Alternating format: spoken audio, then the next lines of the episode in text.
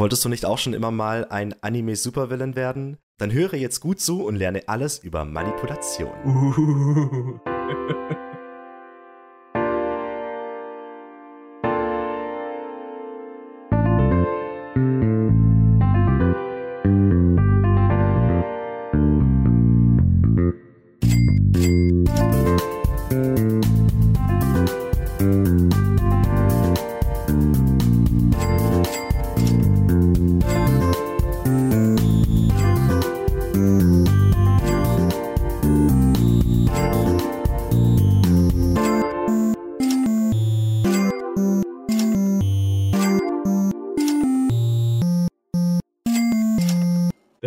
Weg, um Dr. Evil zu werden heute.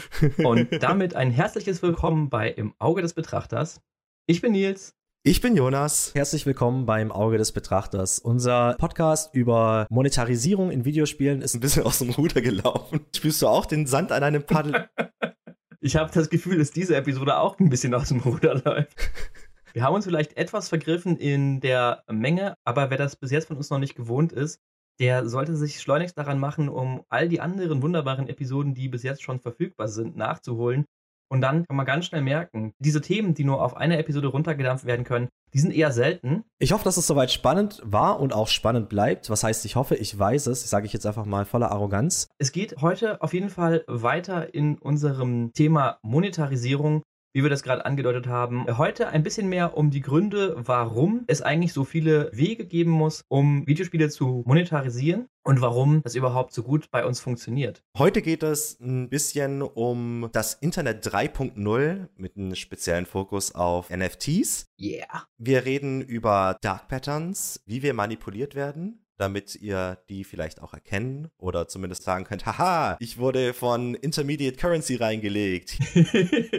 ich glaube tatsächlich, dass es nämlich darauf hinauslaufen wird. Wahrscheinlich. Man kann sie erkennen, aber nicht vermeiden. Mm. Und ich habe uns aus dem ersten Teil mit einem wunderbaren Teaser entlassen. Und auch wenn das strategisch vielleicht nicht die beste Möglichkeit ist, möchte ich gerne mit diesem Teaser-Thema direkt starten. Und zwar ist mir in der Vorbereitung zu dem Thema Monetarisierung dann ein Thema eingefallen, das da auch absolut zugehört, und zwar die Möglichkeit, auch andere als einfach nur Investoren oder Publisher oder wie auch immer an der Finanzierung teilhaben zu lassen, nämlich Crowdfunding. Mm. Ist ja auch eine Form von Monetarisierung, wenn auch quasi im Vorhinein. Interessant. Was hast du denn bis jetzt für Erfahrungen mit Crowdfunding gemacht? Tatsächlich relativ viele die meisten gut. Also ich bin schon seit, ich glaube 2009 habe ich mein erstes Ding auf Kickstarter unterstützt. Das war damals noch ein Chiptune Festival und habe auch ein paar Videospiele und sowas gebackt. Das hat dann meistens aber auch gut funktioniert. Also ich glaube, die größte Enttäuschung war tatsächlich Ukulele, weil das Spiel einfach nicht so wirklich gut ist. Aber sonst habe ich eigentlich relativ gute Erfahrungen damit gemacht. Dann hast du also die Uja nicht gebackt. Nee, die Oja habe ich nicht gebackt. Ich war damals, habe ich es mir noch überlegt, aber ich bin froh, dass ich es nicht gemacht habe. Mhm. Genauso auch Mighty Number no. 9, da bin ich auch geschickt drum rumgeschlittert. Hey, you, looking at the screen. Let me ask you a question. Do you like awesome things that are awesome? Then you gotta play this game, dude. Aber an sich finde ich das eine echt interessante Art und Weise, mit den Leuten zu engagen, also quasi, dass man so von Anfang an dabei ist. Was ich gerade in letzter Zeit öfters mache, sind tatsächlich Brettspiele bei Kickstarter zu unterstützen. Mhm. Und da kriegt man halt so echt interessante Kleinods, die man vielleicht sonst nicht so bekommt. Aber Kickstarter ist teilweise einfach meiner Meinung nach wie Vorbestellen, nur noch gefährlicher. Ja, ist tatsächlich eine schöne Parallele, die du da bringst.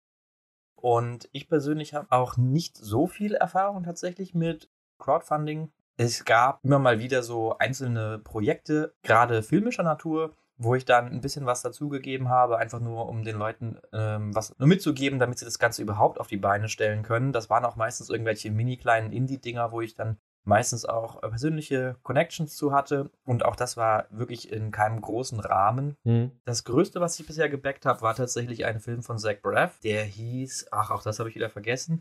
Und da war für mich tatsächlich auch die Hauptmotivation, dass er dadurch für die Bäcker auch ab einer bestimmten Summe, die war aber auch nicht besonders hoch, vielleicht 10 Dollar oder sowas, Behind-the-Scenes-Material noch zur Verfügung gestellt hat. Mhm. Und das hat mich tatsächlich so verlockt, dass ich gesagt habe, das lohnt sich, weil ich fand den Typ vom Charakter her damals, als er angefangen hat, so bei Scrubs auch mehr in die Producer- und in die Director-Richtung zu gehen, total interessant. Mhm. Und da hat ja auch ganz viel Einfluss auf die Musik, die bei Scrubs gelaufen hat, genommen. Mhm. Der Soundtrack ist fantastisch. Genau, ich muss dir einfach zustimmen. Ein großartiger Soundtrack. Ich habe mehrere Bands über den Soundtrack von Scrubs entdeckt Mhm. und über die Songs, die dort liefen, hinaus wirklich jahrelang gehört. Ja. Und Ich habe auch den Soundtrack von den unterschiedlichen Staffeln immer wieder laufen lassen.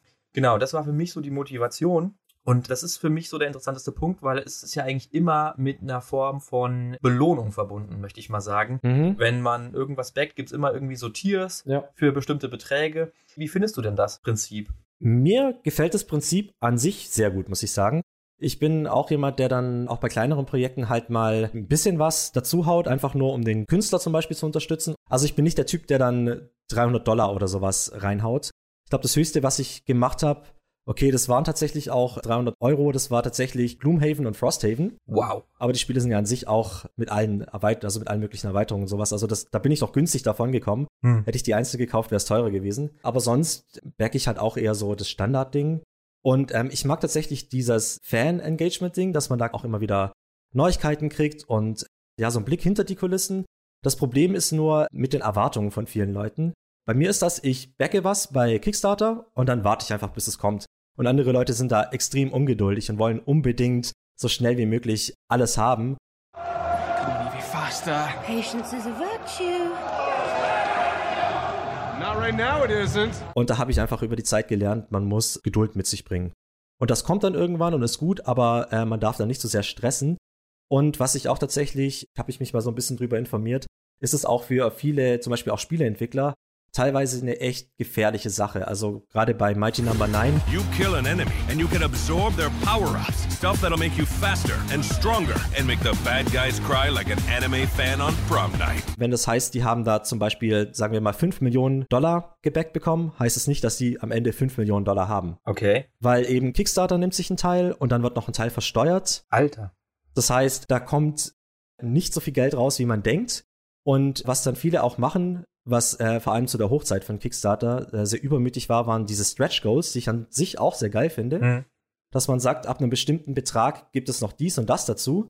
Nur, dass sich dann viele, gerade Videospielentwickler, total übernehmen und dann zum Beispiel wie bei Mighty Number 9 sagen, das Spiel kommt jetzt für die PS4, die PS3, die Xbox, den PC, aber auch für den 3DS und für die Vita und was weiß ich was alles raus. Und dann übernehmen die Leute sich gerne und dann wird es sehr schnell sehr hässlich einfach. Ja, das ist schade, dass dann die Qualität darunter leidet. Mhm. Ja, da hast du jetzt wirklich schön unterschiedliche Seiten angesprochen, sowohl positive als auch negative. Die Stretch Goals hatte ich zum Beispiel gar nicht mehr auf dem Schirm, aber klar, das ist auch immer noch so ein Ding und einerseits cool, andererseits vielleicht auch gar nicht notwendig, aber ich glaube auch, es gibt tatsächlich einige Spiele, die quasi ihr wirkliches Potenzial erst mit Stretch Goals entfalten Mhm. und dass damit auch wirklich erst die Vision verfolgt und erreicht werden kann. Ja. Wenn es halt so ein Stretch Goal ist, wie wir machen es für unterschiedliche Plattformen, was eigentlich nur Entwicklungsaufwand bedeutet, aber nicht das Spiel an sich besser macht, dann kann es tatsächlich wirklich gefährlich werden, da hast du absolut recht. Aber wenn es halt wirklich sowas ist, ja, wir würden am liebsten dieses und jedes Spiel machen mit dem Volumen, dem Umfang und den Möglichkeiten, Mhm. aber wir können uns eigentlich, wenn wir es ganz runterbrechen, nur dieses hier leisten. Ja. Und dann erreichen die Stretch Goals, ist es cool. Ich finde, da ist ja auch dann Star Citizen das Paradebeispiel schlechthin Oh für, Gott, ja. man kann irgendwie niemals aufhören. Und ich weiß auch überhaupt Hm. nicht, wie das jetzt finanziell mittlerweile dasteht. Das sind ja Abermillionen finanziert von unterschiedlichsten Seiten. Mhm. Und das Spiel, das wird einfach nie und nie fertig. Jedes Mal, wenn da wieder drüber geredet wird, dann wird ein neues Feature mit reingebracht. Und ich muss sagen, von dem, was ich darüber höre, klingt es nach einem fantastischen Spiel. Aber es ist halt auch völlig übernommen. ja, Also ich rechne eigentlich nicht damit, dass das Spiel jemals einen Release bekommt, sondern immer in diesem Alpha-Dasein rumdümpeln wird. Ja, wahrscheinlich. Also finde ich auch sehr gefährlich. Star Citizen ist auch ein super interessantes Beispiel, habe ich mich auch mal ein bisschen belesen, weil es mich halt interessiert von der Thematik her und allem. Hm. Aber ich finde das so, wir hatten es ja auch im letzten Podcast mit den ganzen verschiedenen Editionen. Es ist so undurchsichtig, was da jetzt drin ist, was reinkommt, was man haben kann und sowas, äh, dass ich bei Star Citizen bin ich, ich warte, bis es vielleicht irgendwann mal rauskommt und dann schaue ich es mir an. Davor möchte ich, glaube ich, gar keine Zeit da rein investieren. Sehe ich tatsächlich auch so. Ist meine Einstellung dem gegenüber auch. Es klingt super. Es klingt auch nach einem Thema, was mich interessiert. Mhm. Und es klingt auch von den Gameplay-Mechaniken super cool, wenn auch ambitioniert. Aber für mich ist es erst in dem Moment was, wo es fertig ist. Ich bin überhaupt kein Freund von so Alphas. Mhm. Betas geht vielleicht noch, wenn es irgendein Spiel ist, bei dem ich gar nicht mehr drauf warten kann, es endlich zu spielen. Mhm. Bestes Beispiel war für mich da Nio, wo ich die Beta nie fertig gekriegt habe. aber da fand, war ich schon froh, dass ich die Beta spielen konnte, Mhm. weil ich einfach das Spiel auf jeden Fall haben wollte. Also das war für mich ganz klar. Ja. Aber ansonsten brauche ich dieses Unfertige nicht und du kriegst es ja oft genug, auch wenn es released wird, schon unfertig auf den Tisch geknallt. Hm.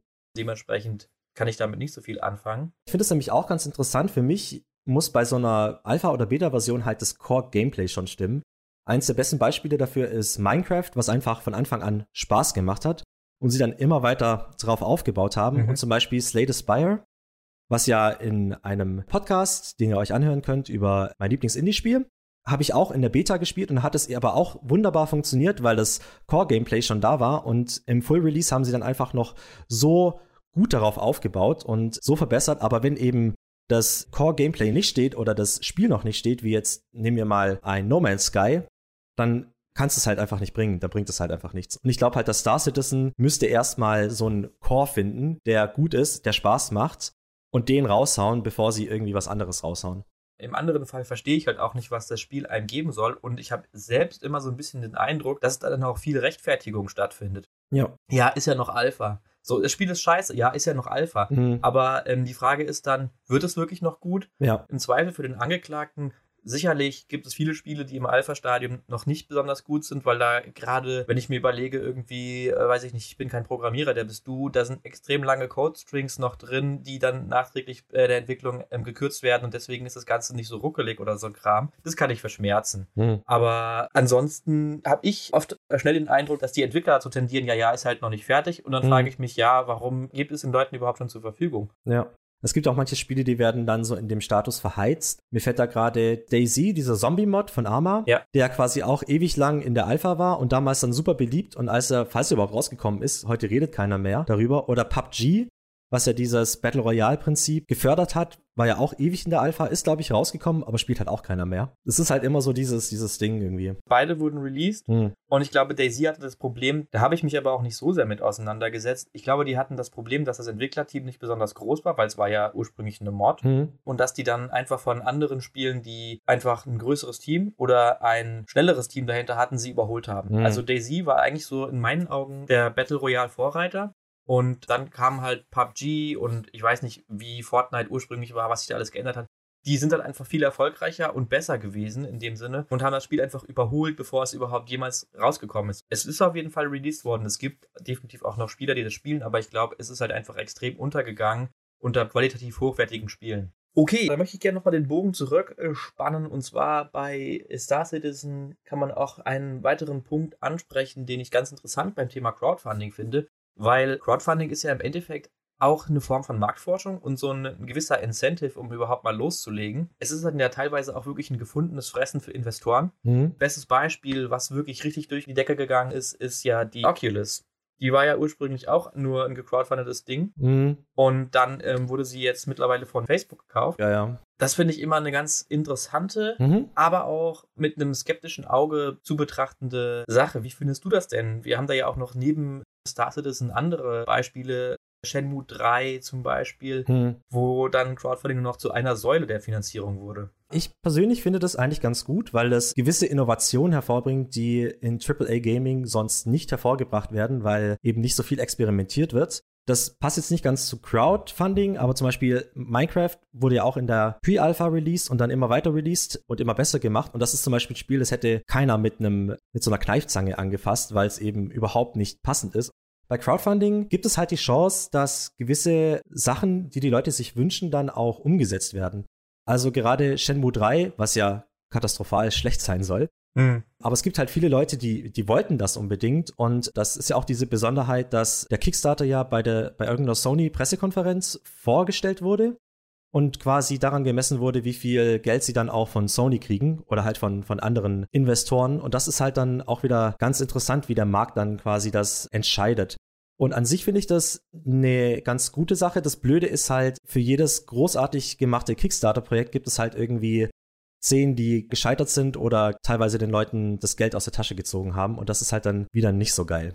Da bin ich jetzt echt total froh, dass du das mal auf diese Seite ansprichst, weil Ich sehe das nämlich auch so. Ich finde es immer total seltsam, dass man so unfassbar viel Hate und, und teilweise sogar Shitstorms lostritt, wenn man auch noch mehrere oder weitere Finanzierungsmöglichkeiten annimmt, weil in meinen Augen kann das Spiel dadurch ja eigentlich nur besser werden, Mhm. wenn da mehr Geld hinter steht. Natürlich kann man immer ähm, dieses große Problem mit in den Topf nehmen, dass Investoren nur an Geld interessiert sind und sie der Inhalt nicht wirklich interessiert und sie wollen dann ihre ähm, Abschöpfung und weiß ich nicht was haben. Mhm. Das ist natürlich immer ein bisschen mit einem kritischen Blick zu betrachten.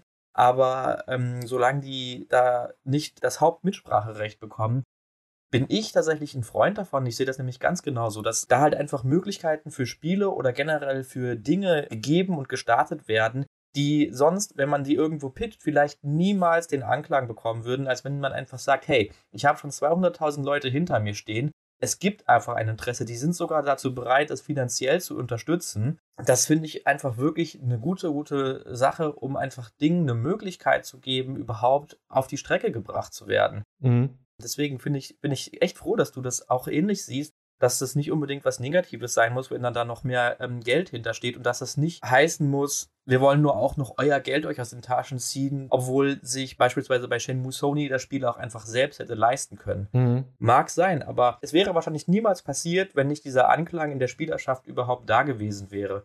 Dementsprechend sehe ich das ganz genau wie du. Und ich habe auch das Gefühl, dass, das hast du ja auch sehr schön gesagt, die Investoren sind halt nur an Geld interessiert und an irgendwie möglichst profitablen Returns. Und das ist gut, wenn dann auch die Spielerschaft, also die mit Herzblut dabei ist, dahinter steht und vielleicht auch wertvolles Feedback gibt irgendwie. Das Problem bei Shenmue 3 ist halt, dass es Autorenspiel ist von jemandem, der selber sagt, dass er kein Spieledesigner ist und deswegen katastrophal schlechtes Gameplay hat. Es ist halt einfach völlig aus der Zeit gefallen. Ja, aber an sich ist es ja eine gute Sache, dass da quasi Investoren dahinter stehen, die auch eine Ahnung davon haben. Natürlich sollte man nicht immer nur auf die Fans hören, weil sonst bekommt man irgendwann ein Zelda Twilight Princess. Aber dass die wertvolles Feedback geben können und mehr Interesse daran haben, dass das Spiel interessant und gut wird, anstatt dass es nur Profite abwirft. Word. Word. Wir haben ja vorhin bei Crowdfunding über Oculus geredet und dass es von Facebook gekauft wurde. Und was Facebook ja ganz stark vorantreiben möchte, ist dieses Web 3.0 mit seinem Metaverse und was damit natürlich auch unweigerlich verbunden ist, ist die Blockchain-Technologie, Cryptocurrency und natürlich auch NFTs. Diese jüngste Form der, ich weiß nicht mal, was das sein soll. Ich würde deswegen gerne mal anfangen mit einer Definition, weil NFTs, wie man es ja eigentlich sagen müsste, sind zwar mittlerweile in aller Munde, aber wir können ja gerne einfach mal eine Definition, wie wir das verstehen, wie wir es möglichst einfach runterbrechen würden, abgeben. Mhm. Selbst wenn 80 oder 90 Prozent der Zuhörer das vielleicht schon wissen, Ja, die anderen 10 Prozent sollen auch verstehen, wovon wir reden. das Problem bei NFTs ist eben auch, dass das Ganze voller Buzzwords ist, die nichts bedeuten. So, are you coming to the Vladimir Club party tonight? Yeah, just for crypto NFT holders, right? Yeah, man. Yeah, 50,000 blocks at least. Been waiting for you since consensus. What are you, a pending transaction or what? Well, I guess I'm confirmed now. Ready to become a Cryptoland maximalist. This is crazy. Und deswegen ist es vielleicht gut, das ein bisschen zu definieren. Dann gib doch gerne mal eine Definition, wie du das so grundlegend verstehen würdest. Vielleicht habe ich noch was zu ergänzen. Sehr gerne. NFTs, Non-Fungible Token, sind quasi wie so, eine, äh, wie so ein Zertifikat, das einem ein bestimmter Aspekt gehört. Das Ganze ist in der Blockchain mit verbunden, die über Proof-of-Work-Konzepts funktionieren, die fest sind, auf mehreren Servern dezentralisiert. NFTs können Programme sein, es können Bilder sein, es können Videos sein, es können Stücke sein. Was das an sich ist, ist eigentlich nur ein Zertifikat. Äh, was ich ein guter Vergleich finde, ist, man kann sich zum Beispiel einen Stern benennen lassen. Also du kannst auf irgendeine Webseite gehen und kannst sagen, ich möchte gerne einen Stern benennen lassen nach mein Schatzi Batzi und dann irgendwie der Freundin zum Geburtstag schenken. Und du hast dann quasi ein Zertifikat. Ja, das ist ein Zertifikat. Ich habe diesen Stern gekauft, ich habe diesen Stern benannt. Aber wenn da jetzt zum Beispiel Aliens kommen würden und sagen würden, wir möchten jetzt diesen Stern zerstören, hättest du keine Meinung dazu, weil du hast quasi nur ein Zertifikat und so fühlen sich NFTs für mich an. Oh, das ist ein schöner Vergleich. Vor allen Dingen habe ich zu dem Thema Sternennamen vergeben. Da gab es ja wirklich zeitweise Dutzende Unternehmen, die das vergeben haben, diese Zertifikate zum Besitz und Namensgebung eines Sternes, die dann einfach alle irgendwann verschwunden sind. Hm? So, oder bankrott gegangen oder halt einfach bewusst sich mit dem Geld, das sie gemacht haben, davon gemacht haben. Und im Endeffekt haben sie Leuten dann ein Stück Papier ausgehändigt, in dem halt was steht, was niemanden interessiert, außer sie vielleicht. Ganz absurd. Und ich glaube, da sind wir dem Kern der NFT-Sache vielleicht schon ein bisschen auf der Spur. Mhm. Ich würde das Ganze tatsächlich nochmal in einem Satz runterbrechen, die Blockchain komplett außen vor lassen, weil das ist ein anderes Thema, die Blockchain zu erklären. Für mich ist ein NFT eine Besitzurkunde für digitale Inhalte. Ja. Und ich persönlich habe auch überhaupt kein Verständnis, warum man eine Notwendigkeit sieht, eine Besitzurkunde für einen digitalen Inhalt zu haben. Warum man derjenige sein möchte, der als einziger behaupten kann, dieses Ding ist mein. Es ist zwar nur über den Zugriff via einem rechnungsfähigen Gerät überhaupt wahrzunehmen, aber es ist meins. Und prinzipiell können digitale Inhalte ja auch vervielfältigt werden wie blöde. Das heißt, du kannst vielleicht der Besitzer von dem neuesten Song von Kanye West sein, aber es kann trotzdem sein, dass alle anderen diesen Song hören. Mhm. Und da hört für mich halt einfach das Verständnis für diesen Quatsch schon auf.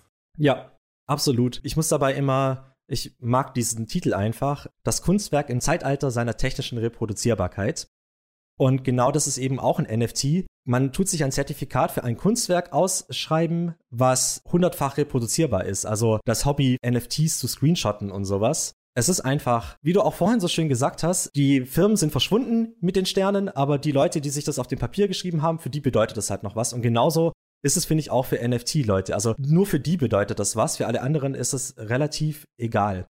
Und ich als Sammler und auch gerne Käufer von irgendwie limitierten Editionen und sowas. Also man sollte ja meinen, dass ich vielleicht Interesse daran hätte, aber ich finde das echt so schwachsinnig, weil sie versuchen das Ganze ja dann noch mit speziellen Clubs oder sowas zu rechtfertigen, dass man sagt, wenn du ein NFT hiervon kaufst, dann bist du beim Board Yacht Club oder beim, keine Ahnung, Meta Girlfriend Club oder sowas.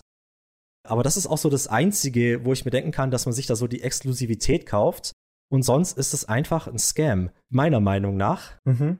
Es erinnert mich sehr an den ersten Börsencrash, also quasi in Holland, als man äh, Tulpen verkauft hat, als man quasi einfach nur die Knollen verkauft hat und das einfach spekulativ hochgetrieben wurde bis ins Wahnwitzige, dass quasi so eine Tulpenknolle einfach äh, Zwiebel so viel wert war wie ein Haus. Und dann ist es einfach alles zusammengebrochen. Und für mich ist NFTs genau sowas. Wie zum Beispiel der erste Tweet von dem Erfinder von Twitter wurde ja irgendwie für drei Millionen verkauft. Und der, wo das äh, gekauft hat, hat es wieder zum Kauf angeboten. Und ich glaube, die Gebote sind bis 1000 Dollar oder sowas hochgegangen. Mhm. Schön. Das ist einfach was, was vielleicht mal in der Zukunft gut möglich ist, dass man damit was macht. Aber gerade eben ist es einfach nur von Betrügern, meiner Meinung nach, durchlaufen und von Tech-Enthusiasts, die irgendwie sich dann übers Ohr hauen lassen.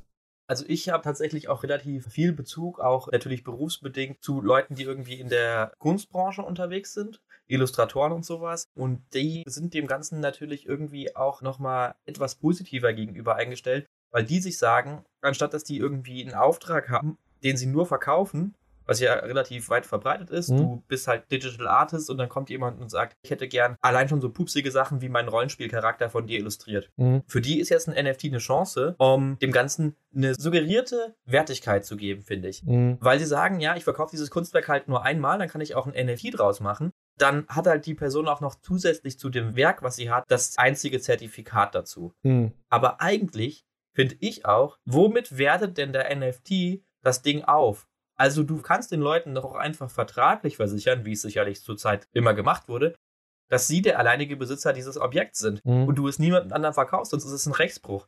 Und was ist dann der Vorteil für dich als Künstler? Ja, der Vorteil ist halt, wenn das NFT-Kunstwerk weiterverkauft wird, dass du eben auch einen Teil davon bekommst. Ah, Dass, wenn du da was Erfolgreiches machst, dass es eben dann noch weitergeht. Das funktioniert nicht wirklich, glaube ich zumindest. Ja. Und was du gerade schon gesagt hast, es ist halt auch einfach, finde ich, ein extrem riskantes Ding. Hm. Tulpenzwiebel-Beispiel ist eigentlich schon der Nagel auf den Kopf getroffen.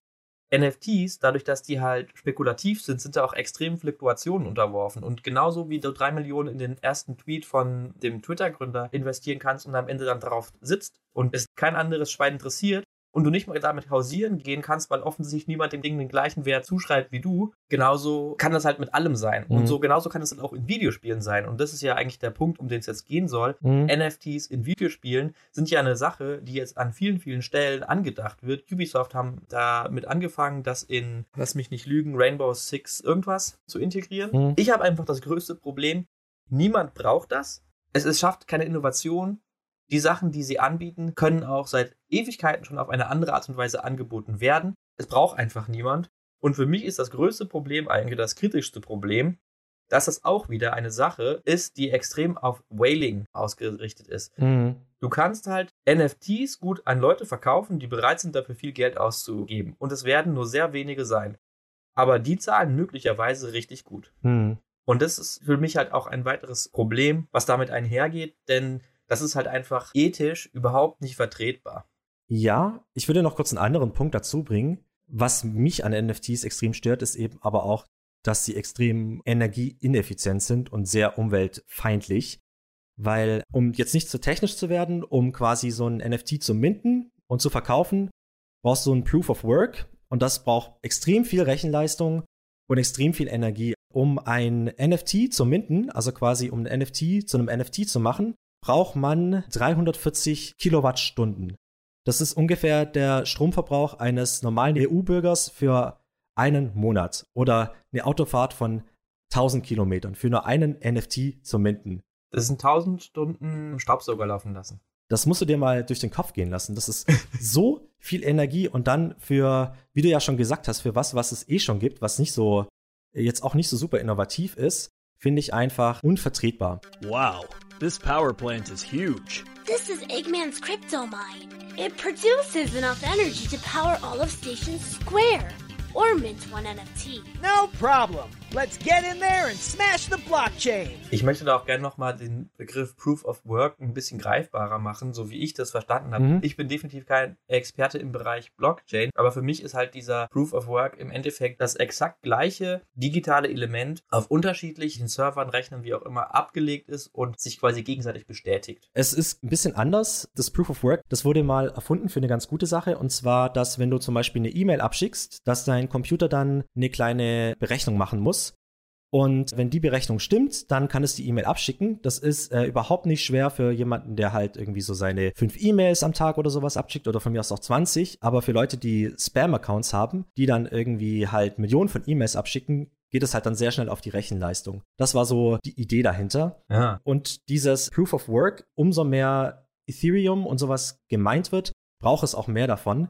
Und deswegen wird es immer anstrengender sozusagen. Aber sonst, anderweitig hast du natürlich auch vollkommen recht. Also ich verstehe das so ein bisschen, dass man dann zum Beispiel irgendwelche Digital Goods hat, wie zum Beispiel eine Rüstung oder sowas, die du dann eben aber auch für andere Spiele mitnehmen kannst, weil die eben als NFT nicht fest sind. Aber dazu muss das erstmal auch gemacht werden. Und ich glaube, wenn NFT einfach nicht abhebt, wird das auch niemals passieren. Gerade das, was du da jetzt ansprichst, das ist ja im Endeffekt eine Sache, die dem Spieler suggeriert wird als der große Vorteil von einem NFT. Wenn du das einmal besitzt, dann kannst du das überall besitzen. Mhm. Du hast einmal diese Besitzurkunde und dann kannst du überall diese vorweisen und sagen, hey, ich besitze jetzt dieses Kosmetik beispielsweise. Aber die Idee ist so absurd, weil wenn man sich einfach nur mal die Konkurrenz zwischen den Entwicklern, den Publishern und den Plattformbetreibern überlegt, es wird doch niemand sich einfach darauf einlassen, ohne weiteres zu sagen, du kommst mit einem Spielelement von der Konkurrenz und möchtest dieses Spielelement in meinem Spiel haben. Das heißt, ich muss Energie, Ressourcen und Kosten dafür aufwenden, damit ich, mir fällt kein Beispiel ein. Sagen wir mal, ein Witcher-Kostüm in Minecraft. Gibt's vielleicht sogar schon. Egal, aber halt einfach aus zwei komplett unterschiedlichen Welten. Damit du dieses Item von dem einen Spiel in das andere Spiel mitnehmen kannst, muss halt auch erstmal in dem neuen Spiel dieses Item generiert werden. Weil das fliegt ja nicht einfach nur so durch vielleicht auf komplett unterschiedlichen Engines aufbauenden Spielen durch den Äther und existiert dann auf magische Art und Weise in der neuen Engine auch. Teilweise ist es vielleicht überhaupt nicht möglich, dieses Item abzubilden. Also dieser Gedanke ist so absurd. Das ist einfach eine, eine Wunschvorstellung. Und ich meine, äh, wenn jetzt quasi sich so Konzerne wie Ubisoft dahinter klemmen und sagen, sie machen das für all ihre Spiele, kann ich mir das vorstellen, aber es lohnt sich halt trotzdem nicht. Es wird wirklich so ein gewisser Wert vorgegaukelt. Du könntest jetzt irgendwie für 5 Euro dir diesen Skin hier in Fortnite kaufen oder du kaufst dir für 20 Euro den Skin und kannst ihn dann in Fortnite und Gears of War und Forza oder sonst was benutzen. Aber da muss man ja immer noch trotzdem hinzusagen, dass man dafür keine NFT braucht. Richtig. Du kannst einfach Cosmetics jetzt schon verkaufen. Mhm. Es gibt ganze Spiele wie LOL, die auf dem Verkauf von Cosmetics, von Skins und weiß ich nicht allem basieren, die ihr komplettes Einkommen und zwar in immensen Volumina darüber machen, dass sie so einen Kram verkaufen. Und die brauchen dafür bis jetzt kein NFT und die werden dafür auch in Zukunft kein NFT brauchen. Erst recht nicht, wenn NFTs zu haben und zu benutzen unfassbar viel Energie kostet, denn die kostet ja auch Geld. Mhm. Also es ist einfach blöd. Und ich finde keine sinnvolle Idee in irgendeine Richtung. Ich persönlich finde sowas sogar total unpassend und problematisch hinsichtlich Immersion. Ja. Weil ich finde das jetzt schon schlimm, wenn ich irgendwo rumlaufe und jemand kommt mit einem komplett unpassenden Skin durch die Gegend. Hm. Also manche Leute finden das lustig, aber ich bin halt nicht der Spieler. Und gerade in so einem Multiplayer-Spiel finde ich es halt ganz schlimm, wenn, weiß ich nicht, deine Super Marios mit einem Cowboy-Hut in meiner Welt rumhüpfen würden. Hm. Dann bricht das für mich auch einfach das Spielerlebnis. Und da möchte ich dann auch gar nicht Teil sein. Und dann müssten sie sich vielleicht noch überlegen, dass ihr Spieler sich vielleicht diese ganze NFT-Kram, dass wir sich den ausblenden können oder sowas. Mhm. Es ist einfach so ein komplexer Kram, der dahinter steckt. Ja, ja, es ist einfach Traumtanz. Die wollen Geld machen, das ist alles. Das erinnert mich ein bisschen an, es gibt ja Mods für Skyrim und sowas schon ewig. Und irgendwann hat dann Bethesda gesagt, wir machen jetzt so, dass wir quasi ein eigenes Mod Central haben, wo die Leute dann dafür bezahlen müssen. Da können die Modder zwar auch Geld kriegen, aber Bethesda kriegt eben auch Geld. Mhm. Und genau daran erinnert es mich. Es ist einfach eine beschissene neue Art, Geld zu machen. Und ich bin mir auch sehr sicher, dass sobald die NFTs kein Ding mehr sind, dass es dann auch einfach flach fällt und dann war's das. Wir haben jetzt die ganze Zeit quasi unseren ganzen Hate darüber ausgelassen, aber siehst du auch irgendwelche Vorteile, die das wirklich für einen Spieler geben kann? Oder kannst du dir ausmalen, warum ein Spieler daran interessiert sein könnte? Ich persönlich tatsächlich nein. Es erinnert mich auch an Skins bei Counter-Strike, sich ergambeln und dann teuer verkaufen. Es erinnert mich einfach an sowas. Ich glaube, es hat keinen für den Nutzer, für den Spieler größeren Wert, außerhalb davon vielleicht irgendwie ein bisschen Geld zu machen und den anderen, also den Firmen quasi noch mehr Geld zu scheffeln für nichts eigentlich. Ja, ich glaube, das ist auch so ein bisschen die Idee, wie das momentan den Spielern verkauft werden soll. Hm. Ja, du kannst damit Geld machen. Ja, genau. Das Problem, was ich daran sehe, ist aber, du kannst auch jetzt schon Geld machen. Und auch das ist nicht besonders gut angekommen. Denn ich weiß nicht, ob du dich an das Diablo 3 Auktionshaus erinnerst. Oh doch. Und das ist ja so ein krasses Ding gewesen, dass du damit echt Geld Dinge kaufen und verkaufen konntest. Mhm. Und da war ja sicherlich auch der Gedanke dahinter, cool, wir wollen das irgendwie ankurbeln und die Leute sollen damit ihr Geld verdienen und vielleicht hat sogar Blizzard da irgendwie ein paar Prozent abbekommen. Das weiß ich nicht, weil ich selbst das niemals genutzt habe. Aber was das für ein Shitstorm gab und dann wurde es ja irgendwie immer weiter reduziert und letztlich komplett abgeschafft. Mhm. Im Prinzip schlägt es in die exakt selbe Kerbe. Wieso sollte das bei NFT auf einmal so viel besser laufen? Warum sollte es da keinen Shitstorm geben? Mhm. Und es gibt ja auch eigentlich schon ein großes Erheben in der Spieler-Community und sogar auf Entwicklerseite, die sich sagen, geht uns weg mit diesem Scheiß, weil es ist einfach, und deswegen ist es in dieser Podcast-Episode drin, eine Form, um Geld zu machen. Mhm. Und zwar eine Form, Geld zu machen, ohne Mehrwert zu bieten. Das mit den negativen Rezeptionen finde ich auch ganz spaßig und spannend, dass jedes Mal, wenn eine Firma irgendwie sagt, wir hauen jetzt NFTs raus, wir wollen auch auf den Zug aufspringen, einfach der Aufschrei der Spielergemeinde riesengroß ist, was ich einfach richtig schön finde. Ja, weil Spieler möchten halt einfach gar keine weitere Mechanik, um irgendwie nachträglich Geld für Spielinhalte zu zahlen. Mhm. Spieler möchten das nie. Spieler wollen Geld ausgeben und ich möchte sogar behaupten, die meisten Spieler möchten gerne ein vollwertiges Spiel kaufen und überhaupt nicht diesen ganzen Free-to-Play, diese Free-to-Play-Entwicklung, die es gerade gibt. Das möchten die Leute nicht. Die Leute möchten einfach die Garantie, ich bezahle für etwas, ich kriege einen Gegenwert dazu und dann bin ich durch. Ich glaube, der Großteil der Menschen ist daran noch interessiert. Ich würde dir tatsächlich widersprechen. Also ich würde sagen, Leute wie wir, auf jeden Fall. Aber der Erfolg von Free-to-Play-Spielen muss man einfach sagen, die Leute wollen das, die Leute mögen das, die Leute lieben das auch. Also kein Geld dafür zu zahlen, aber dann trotzdem so viel Spiel zu haben, die Leute mögen das sehr. Also Free-to-Play funktioniert halt einfach. Aber lieben sie das oder werden wir am Ende der Episode noch dazu kommen, dass sie es einfach machen, weil ihre Psyche sie dazu zwingt? Also ich kann zumindest bei meinem Neffen sagen, dass der Fortnite wirklich sehr genießt und auch froh ist, als, ich glaube jetzt Elfjähriger, nicht 60 Euro blechen zu müssen, um das spielen zu können, sondern einfach das spielen kann und auch testen kann und auch andere Free-to-Play-Games spielt, um sie einfach spielen zu können. Hm. Ich glaube, da sind wir noch ein bisschen außen vor. Wir sehen das auch kritischer. Ich bin auch exakt der Meinung, ich möchte lieber ein fertiges, vollwertiges Spiel, aber die Leute mögen das. Ja. Aber auch die Entwickler geben den Spielern ja auch recht. Ne? Hm. Also jetzt ganz weg vom Thema Free-to-Play wieder. Die Entwickler sehen das ja ähnlich. Es sind ja eigentlich die Investoren und Publisher, so wie ich es verstanden habe und mitbekommen habe oder zumindest einschätze, die das Interesse daran haben, diese weitere Monetarisierungsform durchzusetzen, mhm. wohingegen die Entwickler sagen, nein, wir wollen das überhaupt nicht, wir sehen doch überhaupt keinen Mehrwert daran. Und wenn man dann noch überlegt, die Spieler sind ja sowieso schon gebrannte Kinder mit der momentanen Entwicklung. Mhm. Wir haben dauernd irgendwie Day One Patches, Day One DLCs und weiß ich nicht was für eine Scheiße. Die Leute kriegen auf so viele Art und Weisen irgendwie das Angebot oder vielleicht sogar den Zwang, nochmal mehr Geld auszugeben. Also ich kann das absolut nachvollziehen, dass die Spielerschaft und die Entwickler da keinen Bock drauf haben und einfach sagen nein. Und ich genauso wenig wie die Entwicklerschaft offensichtlich sehen keinen Mehrwert darin, weil die Dinge, die da vorgeschlagen werden, die kann man schon machen, dafür brauchst du das nicht. Und bis irgendein Mehrwert geschaffen wird, braucht man auch keine NFTs in meinen Augen. Ja, sehe ich auch so.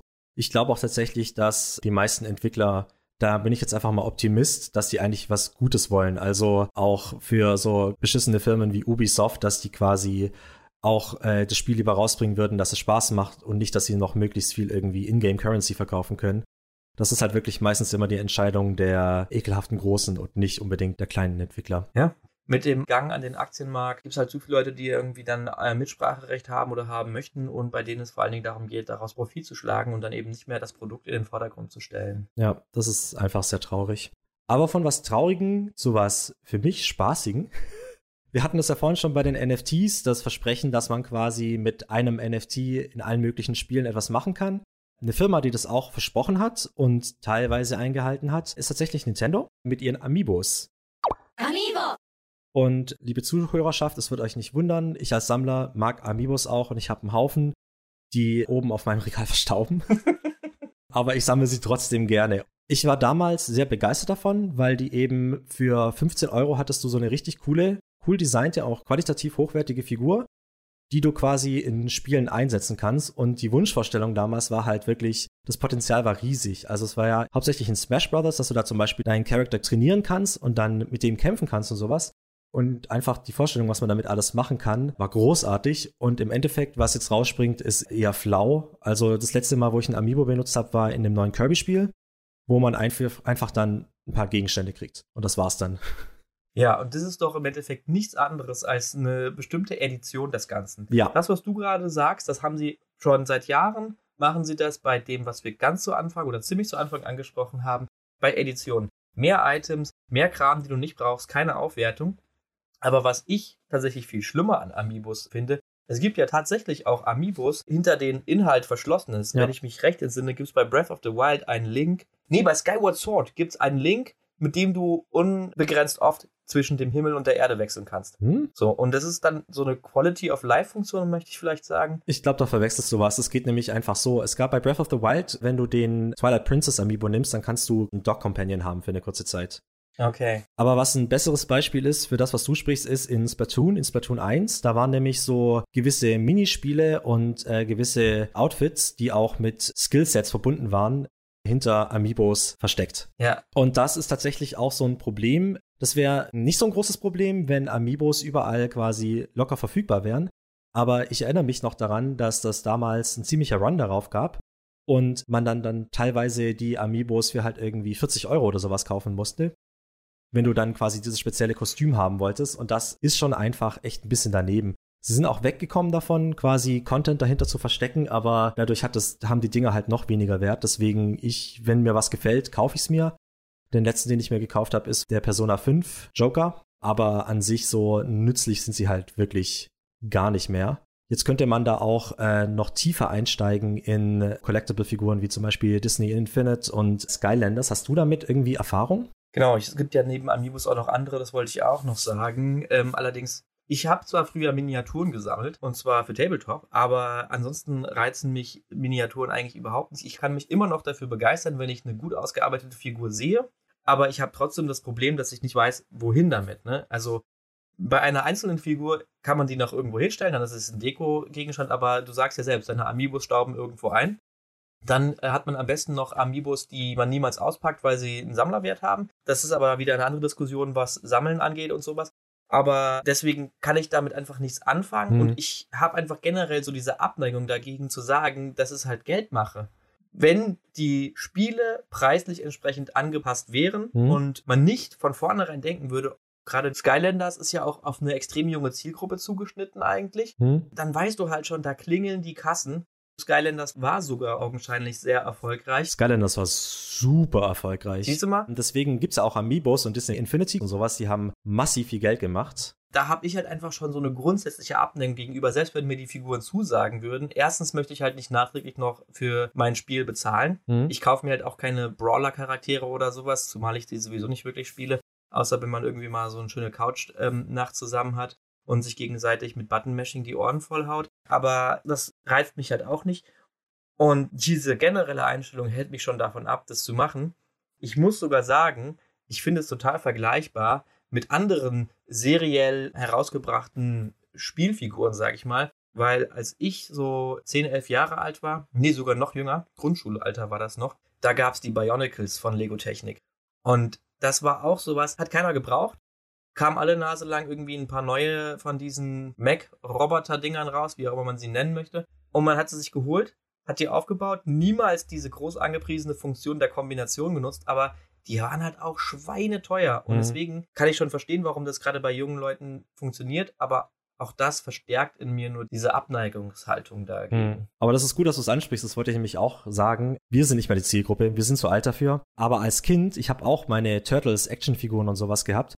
Und die Vorstellung, Actionfiguren zu haben, das sind ja auch nicht nur einfach Statuen, sondern das sind ja auch Figuren, mit denen du spielen kannst und gleichzeitig in einem Spiel einsetzen zu können, ist brillant. Das ist einfach eine richtig, richtig gute Idee. Ich als Kind wäre total darauf abgefahren. Und die sind auch noch in der Preisklasse, wo das tatsächlich noch okay ist, was natürlich mies für die Eltern sind, aber eben man kann einfach noch mal 15 Euro ausgeben, um so eine Figur zu holen, um das Spielerlebnis zu erweitern, anstatt irgendwann quasi ein ganz neues Spiel zu holen. Also die Idee dahinter ist brillant. Ich habe die Spiele aber nie gespielt. Ich habe mir Disney Infinity geholt, nachdem das einfach ausgesetzt wurde und die ganzen Figuren zum man einfach quasi fast geschenkt bekommen hat, weil sie so günstig waren. Das habe ich ein bisschen gespielt, aber das hat ja jetzt bei mir überhaupt nicht gezogen. Ich habe auch damals war ich noch ein größerer Star Wars Fan, da habe ich die Star Wars Dinger gespielt, das war, hat einfach nicht so wirklich funktioniert, aber als Kind kann ich mir vorstellen, dass diese Skylander Sache richtig geil sein muss. Jetzt muss ich dich fragen, es gibt von Star Wars auch so ein Spiel mit Star Wars Figuren oder was? Ja, Disney Infinity. Ah, okay. Weil Star Wars gehört Disney. Da kannst du eben Ralf Reichts Figuren kaufen oder deine Ariel oder dein Mickey, aber eben auch Anakin Skywalker und alles Mögliche. Okay, ach so, okay, ja. Ja, klar, Disney Star Wars, da ist der Zusammenhang. Genau. Jetzt haben wir so lange über die verschiedenen Art und Weisen geredet, wie man einem das Geld abgreifen kann. Jetzt kommen wir zu einem Punkt, den ich persönlich super interessant finde, und zwar, wie funktioniert das? Was sind die psychologischen Tricks und Kniffe, die uns dazu bringen, unser hart erarbeitetes Geld aus der Hand zu geben? Ganz genau. Dazu muss ich erstmal sagen, wir haben natürlich keine psychologische Qualifikation, auch wenn wir tatsächlich beide den Vorteil genießen, Partnerinnen mit eben dieser zu haben. Aber wir selbst sind keine Psychologen. Das haben wir ja schon zum Besten gegeben. Und es geht eigentlich ganz einfach runterzubrechen, denn die meisten dieser Sachen sind hinter sogenannten Dark Patterns versteckt. Also man muss das sozusagen als Spieldesign-Muster verstehen. Also eigentlich wären es Dark Design Patterns. Und die Spiele sind dann einfach großteils von vornherein, gerade was so Free-to-Play angeht, das sind die allerschlimmsten, um diese Dark Patterns herum gebaut. Und immer wenn diese Monetarisierungsprinzipien reinkommen, dann werden da eigentlich psychologische Muster oder psychologische Verhaltensweisen von Spielern angesprochen, denen man sich gar nicht erwehren kann. Also das sind ganz inhärente psychologische Gegebenheiten. Eins davon kommt bei uns auch immer mal wieder zur Sprache. Das ist nämlich das FOMO, also sogenannte Fear of Missing Out. Was versteht man darunter? Ja, das ist quasi dieses Gefühl, wenn ich jetzt nicht einsteige, wenn ich jetzt nicht mache, dann verpasse ich was oder dann habe ich etwas nicht. Da ist natürlich auch diese gewisse Zeitlichkeit immer mit dabei, dass man sagt, wenn du jetzt diesen Battle Pass nicht holst, dann wirst du niemals die Chance haben, diesen Skin von diesem Charakter zu haben, den du unbedingt haben möchtest. Und deswegen musst du jetzt Geld dafür ausgeben. Oder wenn äh, es zum Beispiel, wo wir es ja auch davon hatten bei so Mobile Games, wenn du eine richtig gute Runde in einem Spiel hast, aber dann verlierst und dann wird dir gezeigt, oh, diese ganzen Preise könntest du bekommen, aber leider kriegst du die nicht, weil du jetzt verloren hast. Es sei denn, du gibst noch mal ein bisschen mehr Geld aus, um weiterspielen zu können. Das ist quasi diese Fear of Missing Out. Ich kann die tatsächlich auch sehr gut nachvollziehen. Also ich habe da definitiv immer wieder Dinge, wo ich genau unter dieser Angst leide. Und ich habe das ja auch schon jetzt in mehreren Punkten immer wieder gebracht. Beispielsweise DLC. Bei DLC habe ich immer das Gefühl gehabt, ah, ich brauche das für das vollständige Spielerlebnis. Ich muss mir alle DLC holen. Wir haben das Thema besprochen. Mittlerweile bin ich nicht mehr davon überzeugt, dass DLC so eine große Bereicherung für die meisten Spiele sind. Aber auch bei den Editionen, dann gucke ich da wirklich durch, okay, was ist in den Editionen alles drin? Ich brauche das Maximalpaket, ich möchte nichts verpassen. Hm. Also ich kann das bei mir selbst immer wieder wiedererkennen und ja, da kann man sich eigentlich auch wenig gegen wehren, weil diese Dark Patterns sind tatsächlich auch so beschaffen, dass man, selbst wenn man um sie weiß, man trotzdem dem Ganzen entspricht. Mhm. Aber nenn du doch auch gerne nochmal so ein paar Beispiele für deine Angst, etwas verpassen zu können. Ja, bei mir ist es tatsächlich, wie ich ja auch schon gesagt habe, mit Puzzle Quest, wo ich dann so war, oh nein, ich möchte gerne diese große Schatztruhe haben. Also benutze ich jetzt einfach was von dieser Währung, die ich äh, kostenlos geschenkt bekommen habe, weil äh, dafür ist sie ja da. Oder eben auch bei Sales manchmal, wenn man denkt, so ich hätte gerne dieses Spiel, ich habe gerade keine Zeit dafür, das zu spielen, aber ich hätte das gerne. Also kauft man es lieber jetzt, weil es gerade im Sale ist, anstatt zu warten und dann, wenn man es wirklich spielen möchte, ist nicht mehr im Sale, auch wenn das wahrscheinlich nicht der Fall ist. Ja, du hast ja sogar gesagt, dass du eigentlich da mittlerweile in den meisten Fällen relativ entspannt rangehen kannst, weil du mittlerweile weißt, dass ähm, Sales immer wiederkehren. Mhm. Aber damit sprichst du tatsächlich einen weiteren Punkt an, der in diese Form der Gestaltung reingeht, nämlich Verknappung. Also Verknappung ist auch ein ganz, ganz klassisches Beispiel, um Leute dazu zu motivieren, oh Gott, ich, ich könnte das ja nicht bekommen, ich muss es unbedingt haben. Und es ist zum Beispiel etwas, was ich eben bei den Amiibus mhm. gedacht habe. Ja. Da gibt es ja auch ganz oft eine Auflage und dann wird gesagt, ey, hier diesen Super Mario, den gibt es nur 5000 Mal oder das sogar noch weniger sein weltweit. Mhm. Und dann stürzen sich die Leute drauf wie die Idioten. Wir sehen es an den neuen Konsolen der Current Gen, Xbox Series und PlayStation 5. Die sind sicherlich nicht bewusst verknappt, sondern das liegt einfach an Pandemie und sonstigen Problemen hinsichtlich Lieferketten, Lieferungen, ähm, Halbleitern und weiß ich nicht alles.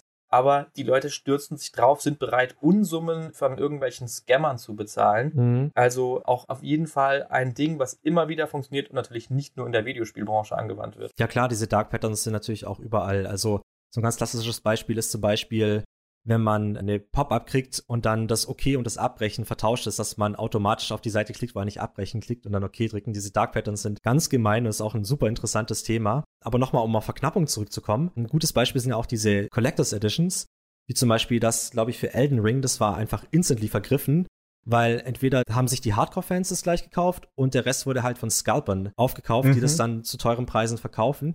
Ich erinnere mich auch, als das äh, Mini SNES rausgekommen ist, dass ich damals vor dem Laden stand, bevor er aufgemacht hat, mit einer Haufen anderer Nerds und dann reingestürmt bin, um das noch zu kriegen, weil bei dem Mini NES war das damals so, das war einfach instantly vergriffen und was normalerweise 80 Euro gekostet hat, hat dann auf einmal 200 gekostet, wenn du es haben wolltest. Alter, ja. Und das funktioniert halt einfach gut. Ja, und dann kommen halt auch noch solche Sachen wie die Scalper hinzu, die sich dieser Mechaniker nochmal extra verdienen. Und wenn sie dann sogar noch so frei sind und dir nicht nur eine Verpackung oder sowas andrehen, sondern tatsächlich das, was du eigentlich haben möchtest, dann nutzen die ja trotzdem das Prinzip, da ordentlich einzukaufen und dann Reibach zu machen. Ich habe tatsächlich auf meinem persönlichen Freundeskreis ein lustiges Beispiel, denn es gab so Nike Collectors Edition oder wie auch immer, von irgendwelchen Schuhen. Also die gibt es immer wieder. Und ich habe ein paar Freunde, die sich dann dort mehrere Paare, tatsächlich nicht übertrieben viele, weil sie halt einfach teurer sind, holen und dann aber ordentlich Geld damit schöffeln, dass sie die halt dann weiterverkaufen, teilweise für einen dreifachen Preis oder sowas. Ja, also es ist auch eine Form, wie man ganz gut Geld machen kann und mhm. wird offensichtlich gut ausgenutzt. Tatsächlich damals, als ich die PS5 gekriegt habe, war ich auch am, kurz am überlegen, ob ich sie weiterverkaufen soll, weil ich sie nicht so dringend gebraucht habe. Ich war nicht noch happy mit meiner PS4 und ich hätte halt da echt viel Geld machen können, weil ich habe die ja zum Release gekriegt. Ich glücklicher. Aber ich habe mich dann doch dagegen entschieden und ich bin ganz froh, einfach für mein Gewissen, das nicht getan zu haben.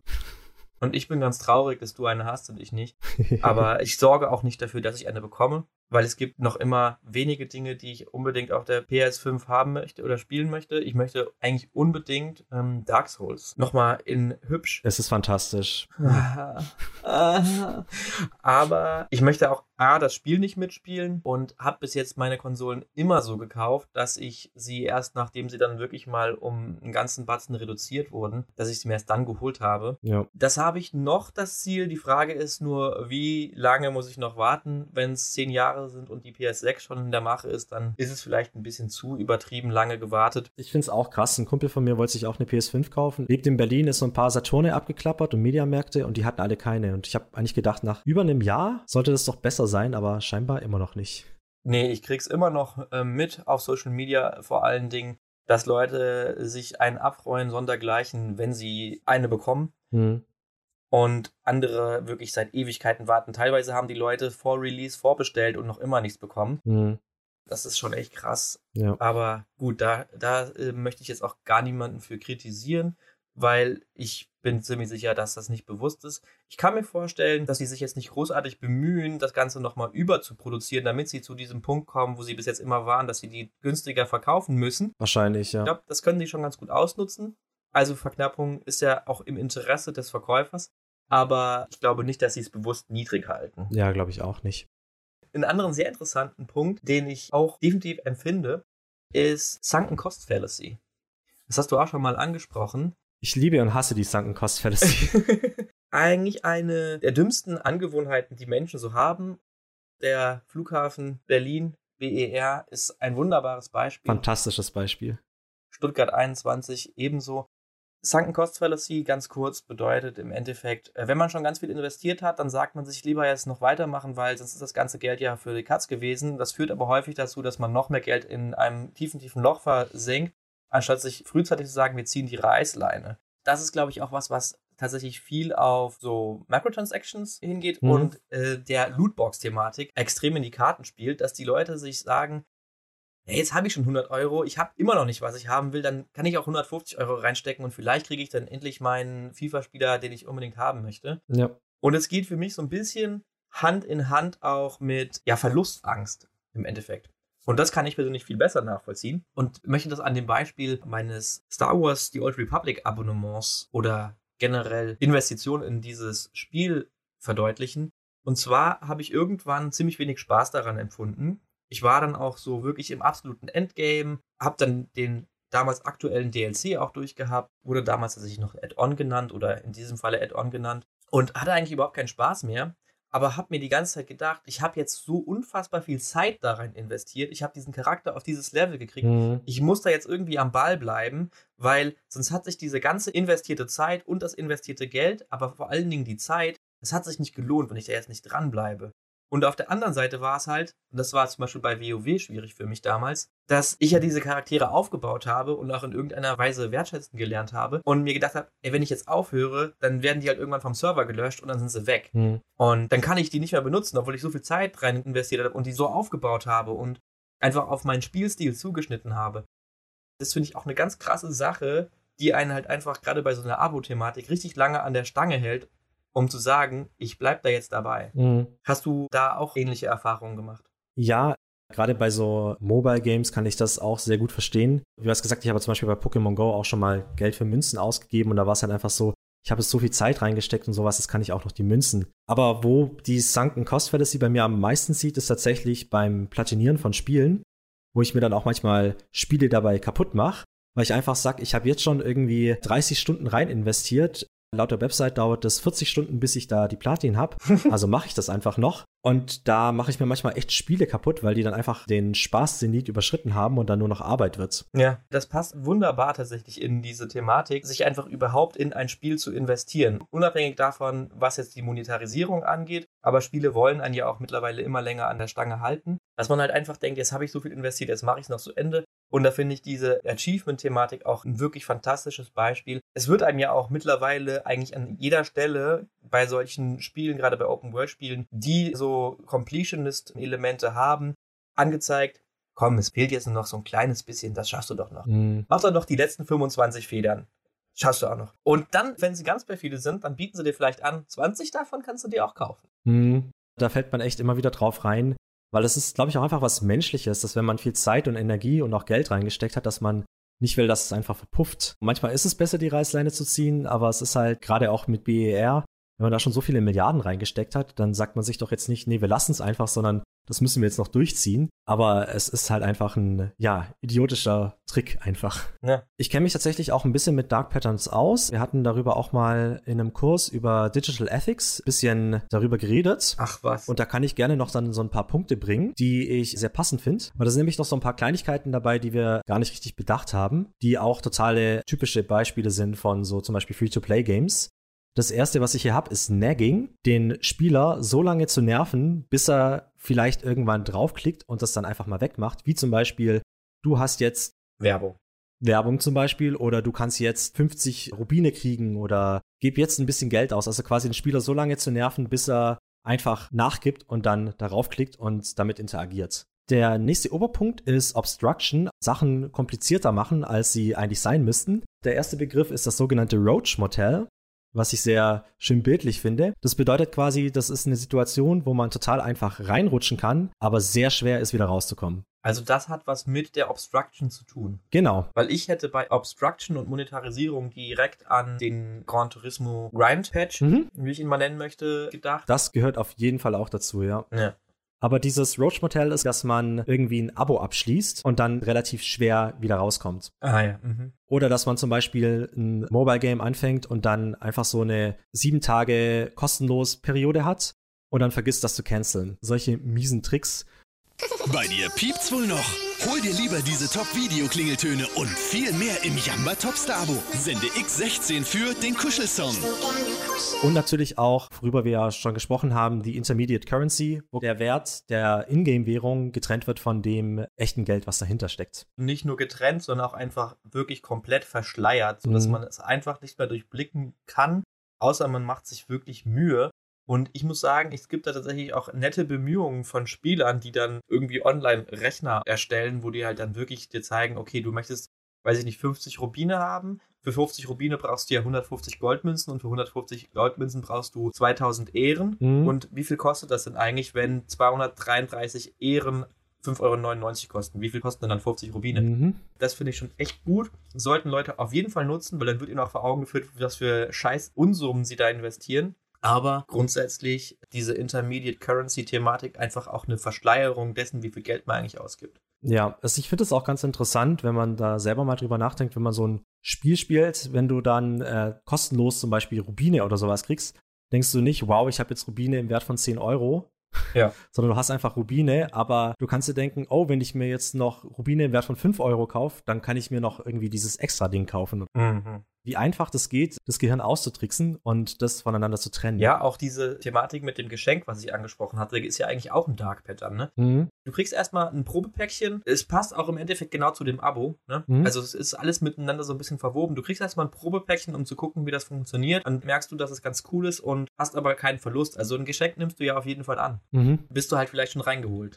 Hooked gehuckt, wie es so schön heißt. Genau. Der nächste Überbegriff wäre Sneaking, also quasi Sachen reinzuschleichen. Dazu gehört natürlich auch die Testperiode auslaufen zu lassen und dann zieht das Abo oder dass irgendwelche geheimen Kosten drinstecken oder auch, dass man denkt, man kann jetzt gewissen Ressourcen etwas erreichen, aber dann heißt es, nein, du brauchst noch diese Ressource dazu und die kostet Geld. Etwas, was tatsächlich eher online, gerade äh, wenn es zum Beispiel um die Auswahl der Cookies oder sowas geht, äh, ein Ding ist, aber auch bei Spielen vorkommt, ist Interface Interference, wo quasi das Interface, also die Schnittstelle des Nutzers irgendwie extra verwirrend gemacht wird oder kompliziert gemacht wird, um gewisse Ziele zu erreichen. Daraus könnte man auch tatsächlich den Begriff der Dark Patterns kennen, weil es gab letztens eine EU-Verabschiedung den Gebrauch von Dark Patterns im Screen Design oder im Webdesign untersagt habe. Ich habe damit beruflich tatsächlich auch relativ viel am Hut mittlerweile, dass wir auch gucken müssen, dass dort, wo die halt einfach selbstverständlich eingesetzt werden, weil du beispielsweise ein Cookie-Plugin hast, was du einfach aktivierst in deiner Webseite und dann sieht das halt so aus, wie das gestaltet wurde. Da muss man mittlerweile echt drauf aufpassen. Mhm. Das ist sogar schon verboten in der EU und daher könnte man den Begriff auch tatsächlich kennen.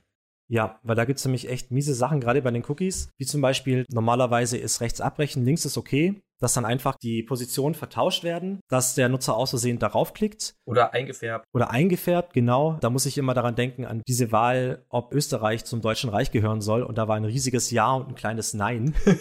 einfach so richtig, richtig flach einfach. Nice. Was es da auch gibt, ist zum Beispiel die Vorauswahl, dass eine gewisse Vorauswahl getroffen wird, die du erstmal wegklicken musst. Ganz typisch, wenn es zum Beispiel darum geht, dass man auszusehen irgendwelche Newsletter subscribt, weil man gedacht hat, man muss das anklicken und das wurde schon angeklickt. Und was auch passiert ist, ist Toying with Emotion. Worüber sich zum Beispiel meine Frau ganz gerne beschwert. Wenn sie ihr Duolingo mal über einen Tag nicht gemacht hat, dass dann irgendwie sowas kommt wie die Duolingo-Eule ist jetzt traurig. Und du sollst wieder zurückkommen. Ja, ja, schlechtes Gewissen. Wurde wahrscheinlich in der Spielewelt so ein bisschen mit einem Tamagotchi begründet, ne? Mhm. wenn ich mir das so überlege. Aber ich glaube, da sind auf jeden Fall in diversen Spielen auch die Sache. Ich finde da immer ein ganz schönes Beispiel, wo der ein oder andere, der den Tauschangriff verfolgt, vielleicht schon mal was von mitbekommen hat. Gregor Katios regt sich immer tierisch darüber auf, dass seine Wii ihm damals gesagt hat, er soll gefälligst mehr Sport machen. Und wenn er eine Weile lang nicht gekommen ist und sein Gewicht irgendwie zugenommen hat, dass er da wirklich emotional fertig gemacht wurde Mhm. von seiner Spielekonsole, dass er gefälligst mehr trainieren soll, er sein BMI-Stimme nicht mehr. Ja, also wir sehen das auf jeden Fall auch in ganz unscheinbaren Ebenen im Videospielbereich. Auf jeden Fall. Und auch dieses mit den Emotionen spielen geht ja auch Hand in Hand mit dem Fear of Missing Out, dass dabei was getriggert wird. Du wirst es bereuen, wenn du dieses Ding hier nicht kaufst oder hier nichts machst. Mhm. Also das ist auch eine ganz, ganz miese Masche. Also es hat jetzt nicht so viel mit Spielen zu tun, aber was ich auch nochmal sehr interessant finde, ist dieses Control Paradox, wo man quasi total feingranulare Möglichkeiten hat, Sachen auszuwählen und zu gestalten und dass es die Leute überfordert und die dann einfach das wegklicken. Das sieht man bei Cookies, wenn du sagst, nee, ich möchte nicht alle akzeptieren, dann kriegst du so ein Feld, wo einfach tausend Optionen sind Mhm. und die meisten Leute, anstatt sich das durchzuklicken und das einzeln zu gestalten für jede Webseite, klicken halt dann einfach, passt schon. Ja, vor allen Dingen das Widerliche daran ist ja, weil darüber reg ich mich bei Cookies immer auf. Wir driften zwar ein bisschen ab, aber bear with us, wir kommen noch zum wunderbaren Abschluss. Ich reg mich immer tierisch darüber auf, dass du das ja jedes Mal wieder machen musst, wenn du es ablehnst. Mhm. Es wird ja nur gespeichert, wenn du es akzeptierst. Und wenn du es ablehnst, musst du dann jedes Mal wieder diese tausend Dinger drücken. Und das passt ja auch ganz gut in das Beispiel, was du eben gesagt hast. Nagging. Es ist auch Mhm. wieder eine Form von Nagging. Irgendwann sagst du, ey, nee, ich klicke euch oft genug an, jetzt ist Feierabend. Mhm. Entweder komme ich nicht mehr oder ich sage, ja, da gebt mir halt eure scheiß Cookies. Ja, und das kann teilweise auch ziemlich tricky sein. Mein Schwiegervater hat einen Computer und benutzt ihn auch relativ oft. Und sein Sohn hat da so einen Cookie-Blocker installiert, dass einfach die ganzen Cookies alle nicht akzeptiert werden. Und dann konnte er auch plötzlich auf die Mediathek nicht mehr zugreifen. Also er konnte die anklicken, aber es hat nichts mehr abgespielt. Weil dafür halt die Cookies quasi akzeptiert werden müssen. Das ist auch Ah. eine echt tricky Sache. Also hat wahrscheinlich auch irgendwas Rechtliches zu tun, aber bis ich das rausgefunden habe, hat es auch ein bisschen gedauert. Mhm.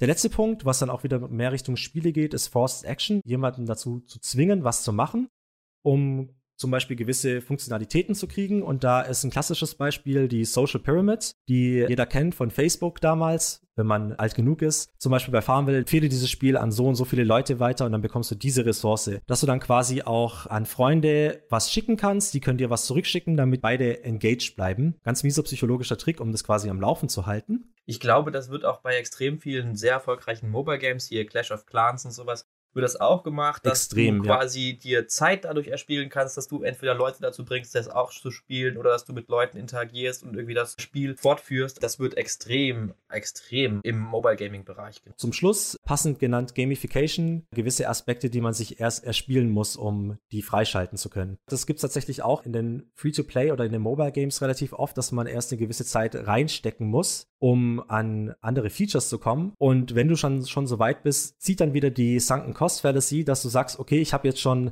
irgendwie eine Woche und keine Ahnung, sagen wir mal 10 Euro reingesteckt, dann kann ich jetzt auch noch weitermachen, weil sonst hat sich das ja nicht gelohnt. Wobei ich es schwierig finde, Gamification als Dark Pattern einzustufen, weil Gamification für mich nicht grundsätzlich ein Dark Pattern ist. Ich bin sogar ein starker Verfechter von Gamification im Bildungsbereich. Ich finde, man könnte viel, viel mehr in der Bildung rausholen, indem man Dinge gamifiziert und nicht auf die Art und Weise, wie das zurzeit gemacht wird, was ich von einer Kollegin mitbekommen habe. Dort wird nämlich Gamification in ihrer Klassen ihrer Söhne eingesetzt, dass die, wenn sie ihre Hausaufgaben vernünftig lösen, Punkte freischalten können und von den Punkten können sie dann Minigames spielen. Mhm. Das ist eine in meinen Augen extrem schlechte Form der Gamification, weil ich finde, es sollte einfach das Lösen der Aufgaben gamifiziert sein, Mhm. anstatt einfach nur nach dem Lösen der Aufgaben etwas zu spielen. Deshalb finde ich das schwierig. Der Begriff ist sicherlich etabliert, Mhm. aber ich finde, man muss das noch differenzieren. Nicht Gamification per se ist schlecht. Nee, natürlich nicht, aber es gehört jetzt zu den Dark Patterns. Also ich bin eigentlich auch Fan von Gamification.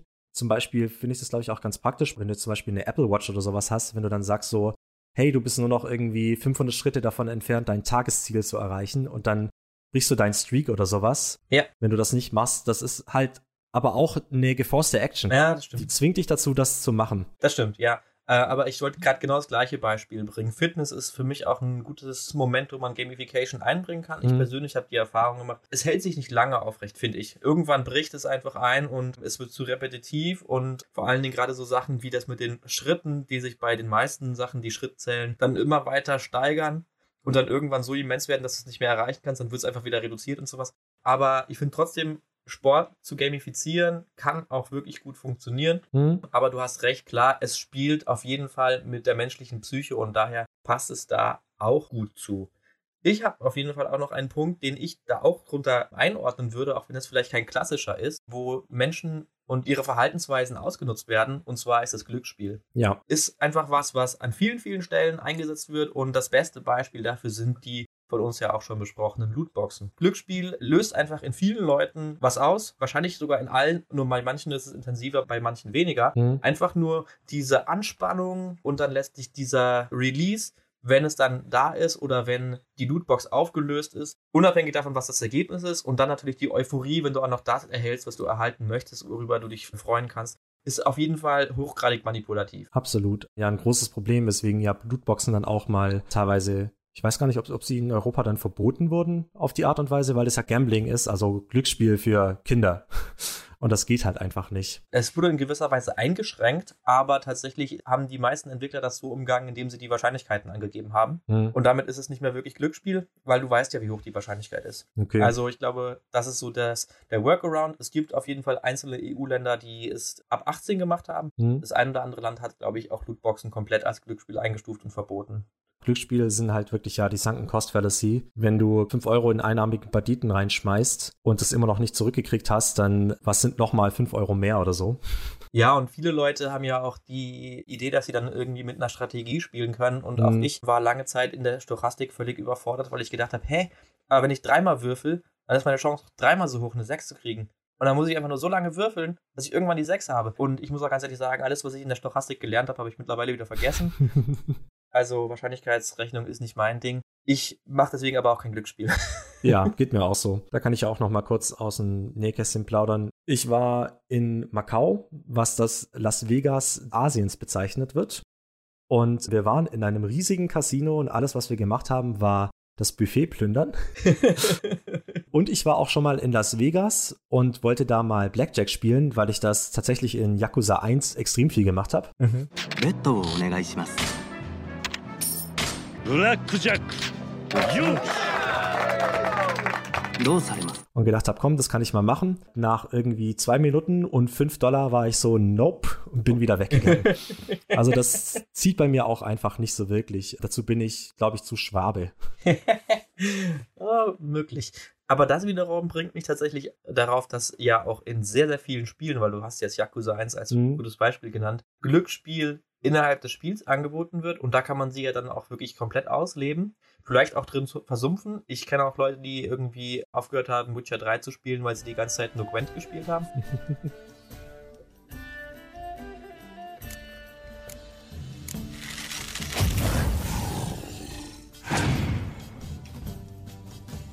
Und ich habe es auch wirklich übertrieben viel gespielt dafür, dass es ein Minigame innerhalb dieses Spiels war. Mhm.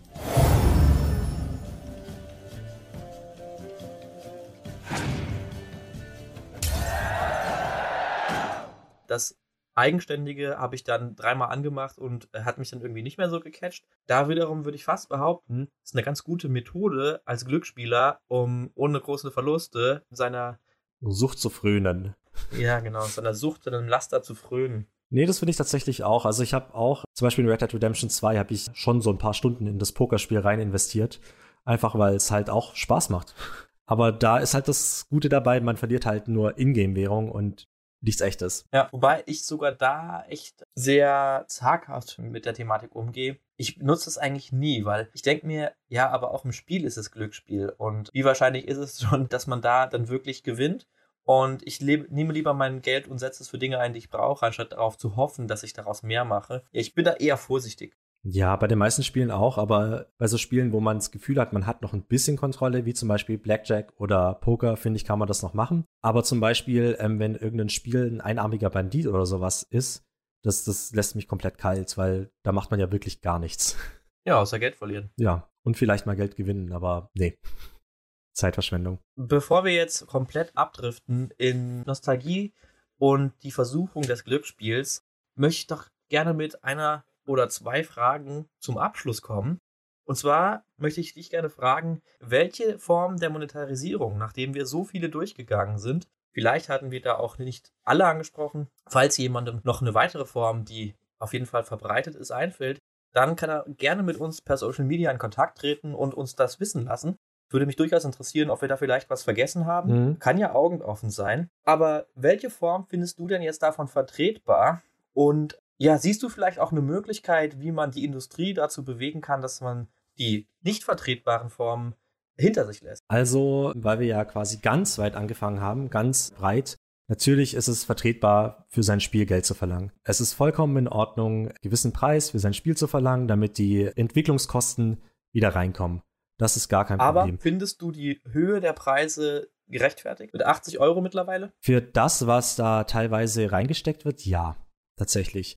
Also da fließt da so viel Energie und Arbeit rein. Also das ist ja gar nicht mehr zu vergleichen. In NES-Tagen wurde ein Spiel von drei Leuten entwickelt. Heute sind es halt gerade bei AAA-Spielen über 100 teilweise. Da finde ich das schon vertreten. Und es gibt ja immer noch die Möglichkeit zu warten, wenn du geduldig bist, weil kein Spiel bleibt auf ewig 80 Euro. Ja, außer bei Nintendo. Aber die kosten Gott sei Dank keine 80 Euro, die sind ja immer noch bei ihren 60 Euro. Und insofern, das finde ich vollkommen in Ordnung. Wie ja im ersten Teil auch schon angesprochen, ich habe auch früher Spiele auf eine Piraterie-Art und Weise mir angeschafft. Das würde ich jetzt heute nicht mehr machen. Und ich bin damit voll einverstanden, für die Spiele zu zahlen. Ich hätte tatsächlich gerne noch eine Möglichkeit, Entwickler direkter zu kompensieren, besser noch zu unterstützen und nicht die ganzen Mittelsmänner. Das haben wir auch angesprochen. Wenn halt ein Physical-Spiel rausgebracht wird, dann muss das geprintet, gepresst werden, das muss äh, ausgeliefert werden und wenn das digital zum gleichen Preis verkauft wird, die ganzen Ersparnisse fließen ja dann woanders hin, aber wahrscheinlich nicht an die armen Entwickler, die dann auch Überstunden machen müssen. Aber es gibt natürlich auch schon seit längerem sehr viele eklige und nicht sehr angenehme Art und Weisen, das Geld aus den Leuten rauszupressen. DLCs, Microtransactions und sowas. Und mein größtes Problem dabei ist, ist, dass die eben das Spiel nicht unterstützen, sondern meistens ausbremsen, wenn man sie nicht benutzt. Ja, da würde ich dir auch recht geben. Wir haben es ja auch schon mehrmals gesagt jetzt im Laufe dieser beiden Teile, dass bei vielen dieser Techniken die Monetarisierung im Vordergrund steht und das Spiel quasi entweder parallel oder sogar darum herum entwickelt wird. Ich würde sagen, es gibt da für die Parallelität durchaus so Beispiele, wie das bei Shadow of Mordor war es, glaube ich, gemacht wurde.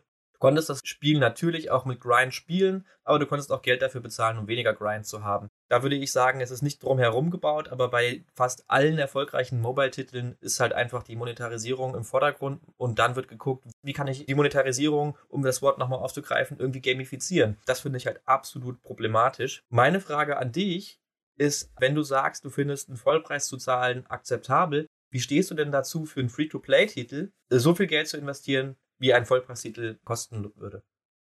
Das ist eine komplizierte Frage, weil ich krieg's ja kostenlos. Und ich habe auch das Gefühl, dass wenn das ein Vollpreistitel wäre, wären die ganzen anderen Mechaniken noch mit drin.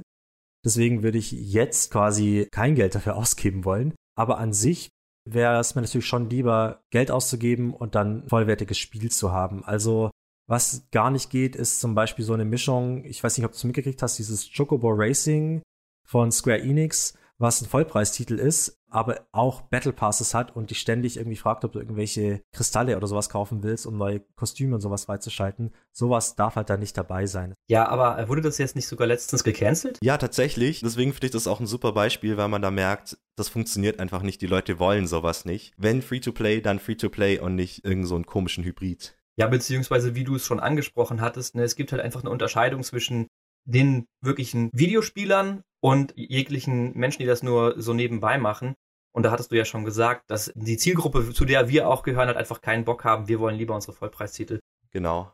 Ich denke mal, da geht es dir relativ ähnlich. Ja, das sehe ich tatsächlich auch so. Ja. Also diesbezüglich geht es mir auf jeden Fall so. Lieber die richtige Erfahrung und dafür ein bisschen mehr Geld ausgegeben. Und das ist auch, glaube ich, was, was ich mittlerweile für mein ganzes Leben ausgemacht habe. Denn ich habe zu oft das Erlebnis gehabt, wer billig kauft, kauft zweimal. Mhm. Und das muss halt nicht sein. Das breitet sich auf jeden Fall auch in den Videospielbereich für mich aus. Du investierst ja Geld in Free-to-Play-Spiele. Wenn eine Grenze dafür sozusagen nicht ist, zu sagen, ja, ich habe ja so viel Spaß wie mit einem Elden Ring, Mhm. das kostet 80 Euro. Pokémon Go habe ich genauso viel Spaß. Also 80 Euro kann ich da durchaus investieren. Wenn das nicht der Hintergrund ist, hast du eine Grenze? Und wenn ja, wie definierst du die für dich? Also bei Free-to-Play-Spielen versuche ich einfach so wenig Geld wie möglich auszugeben. Am besten gar keins. äh, manchmal gerate ich halt rein und gebe mal ein bisschen Geld aus oder so, aber normalerweise versuche ich wirklich kein Geld auszugeben, wenn ich die Möglichkeit habe. Vor allem, weil das meistens auch kosmetischer Natur ist und mir das, obwohl ich sowas total liebe, es mir nicht wert ist, Geld dafür auszugeben. Wie sieht es denn bei dir aus? Also wieder dieselbe Frage. Welche Form von Monetarisierung findest du denn vertretbar? Oder würdest du sagen, ist es zu viel, ist es zu wenig? Kann man da was anders machen? Also ich finde auf jeden Fall genau wie du absolut vertretbar, dass man für ein Spiel Geld bezahlt. Ich bevorzuge es sogar, wie wir gerade schon erörtert haben, im Vergleich dazu, in irgendeiner Weise reduziertes Spielerlebnis zu haben, dafür, dass das Spielerlebnis weniger kostet. Ich möchte ein Spiel spielen, um daran Spaß zu haben. Mir ist meine Lebenszeit zu wichtig, um zu sagen, ja, ich mache den Kompromiss, das macht halt keinen Spaß oder weniger Spaß. Dafür muss ich nicht so viel dafür zahlen, weil ich zahle damit letztlich mit Lebenszeit und das ist Hm. eigentlich ein viel kostbares Gut als Geld. Aber ich finde tatsächlich eigentlich nebenbei auch, was früher Add-ons waren und mittlerweile zu DLC verkommen ist, finde ich eigentlich auch okay. Man darf durchaus für Zusatzcontent Geld verlangen. Habe ich überhaupt kein Problem mit. Nur habe ich halt mittlerweile erlebt, dass ich einfach in den wenigsten Fällen ein Erlebnis von einem DLC bekomme, was ich mir erhofft habe. Und dementsprechend hole ich sie mir halt wirklich nur bei Spielen oder Spieleserien oder Entwicklern, die mich überzeugt haben bisher, bei denen ich glaube, dass ich mich darauf verlassen kann. Und das ist auf jeden Fall From Software. Da stehe ich da voll dahinter. Die haben mich bis jetzt eigentlich mit noch keinem DLC enttäuscht und sogar mit Dark Souls 2, was eigentlich spielerisch und, und von vielen Sachen so viele Abstriche gemacht hat, dass es grenzwertig gut war, haben die DLC noch so viel rausgeholt, dass sie es wirklich wieder auf ein ähm, sehr hohes Level angehoben haben. Aber ich finde es halt sehr problematisch, wenn von vornherein Spiele so konzipiert werden, zu sagen, du musst damit rechnen, langfristig immer wieder Geld zu investieren. Und wir liefern zwar Zusatzcontent, aber es ist ein Muss, sonst wirst du quasi vom Spiel ausgeschlossen. Ja, jetzt wo du gerade darüber geredet hast, ist mir auch aufgefallen, dass so die einzigen Spiele, wo ich sehr gerne beim DLC zugreife, auch die Spiele sind, wo ich vorbestellen würde. Mhm. Wie zum Beispiel Elden Ring. Oder sowas, wo ich weiß, da kriege ich was. Oder eben auch den Mario Kart DLC habe ich gekauft. Weil da weiß ich, da kriege ich was Gutes dafür. Und bei allen anderen bin ich halt eher skeptisch. Beziehungsweise habe mir, glaube ich, viel Lebenszeit und Energie dadurch gespart, indem ich mir da nichts gekauft habe. Und ansonsten finde ich einfach, dass die meisten anderen Formen, wenn man sie mal runterbricht, auf Whaling ausgerichtet sind. Mhm. Du kannst sowohl bei den Editionen sagen, es gibt dann immer noch einen Prozentsatz an Leuten, die einfach so unfassbar viel Geld bezahlen, dass sich das lohnt. Die meisten oder ein Großteil der Leute wird wahrscheinlich eher sagen, ich will die Standardedition, alles weitere brauche ich nicht. Das heißt, du holst da wieder über diejenigen, die bereit sind, viel Geld zu zahlen, dein Geld rein. Bei Free-to-Play-Titeln brauchen wir da, glaube ich, gar nicht mehr drüber reden. Da Mhm. sind im Prinzip alle Sachen darauf ausgerichtet. Bei NFTs haben wir es auch angesprochen. Dann hatten wir noch als so eine Sonderform Abos. Da würde ich sagen, schwierig, weil ich glaube, da geht es weniger um Whales, sondern einfach mehr um Leute, die ja, ihre Abos nicht kündigen.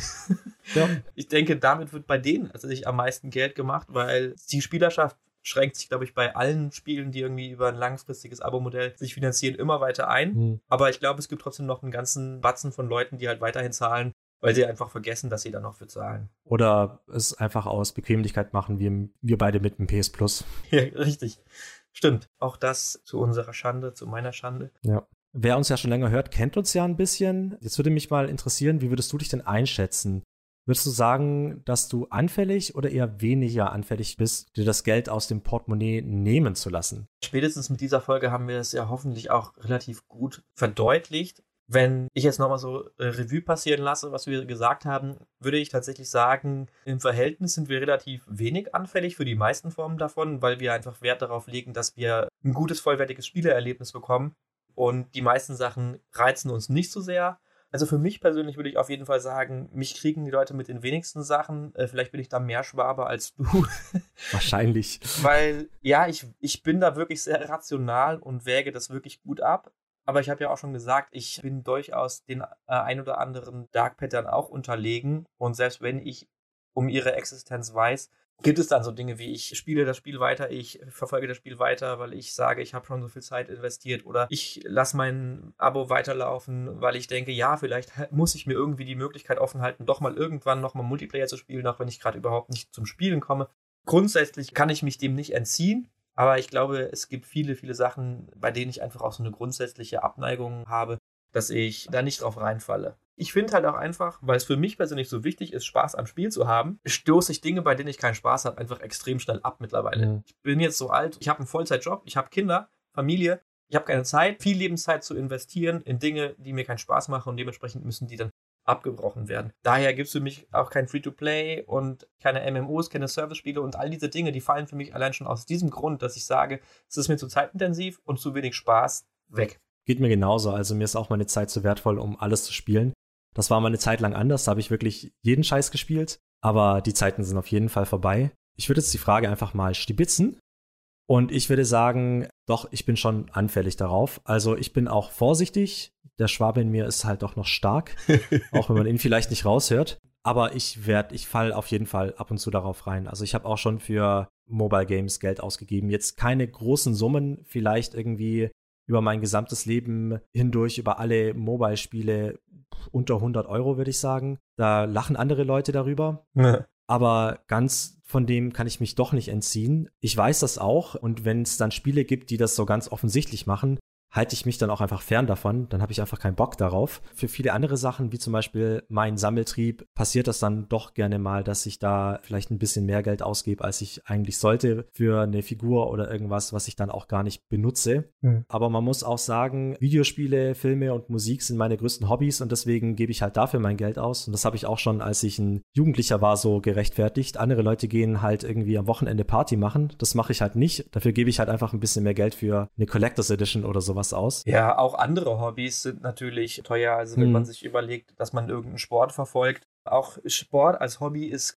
nichts, was einfach nichts kostet. Ja. Du musst vielleicht für einen Verein zahlen, für dein Equipment zahlen. Also ein Hobby zu finanzieren ist absolut eine, ist es eine absolut gute Rechtfertigung. Und dann habe ich tatsächlich auch noch das Glück, dass ich einfach kein Multiplayer-Fan bin. Und da die meisten Free-to-Play-Spiele auf Multiplayer ausgelegt sind, habe ich einfach kein Interesse daran. Also ich habe jetzt mit meinem Neffen schon ein paar Mal Fortnite zusammen gespielt, aber alleine habe ich das noch nie reingelegt. Auch wenn es mich vielleicht manchmal gejuckt hat, irgendwie hatte ich dann doch keine Lust, da Zeit und Energie darin zu investieren. Außerdem knüppeln die dich knallhart nieder, die ganzen Fortnite-Spieler, die 11- bis 14-Jährigen. Wahrscheinlich. Mit ihrer Reaktionszeit, die ungefähr dreimal so schnell ist wie deine oder unsere.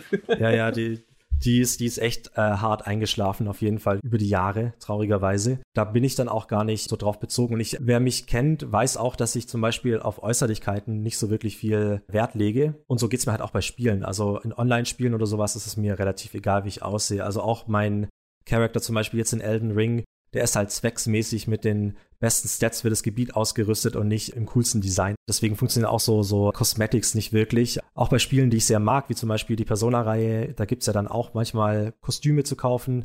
Habe ich nie gemacht. Die einzige Ausnahme sind tatsächlich Brillen in Persona 4 Arena. Ja, das musste leider sein.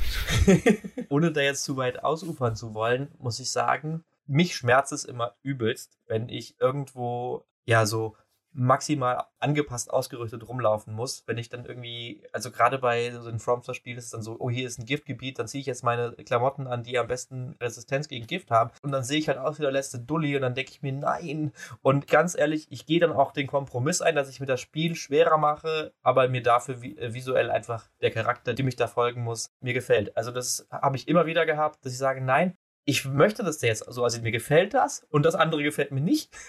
Also habe ich halt jetzt ein Problem. Dafür finde ich, dass ich gut aussehe. Ich habe dann halt auch meine Momente, wenn ich dann einfach dastehe und die Rüstung durchgehe und sage, uh, das sieht cool aus und das mit denen kombiniert irgendwie. Es gibt ja nicht ähm, umsonst die Disziplin Fashion Souls.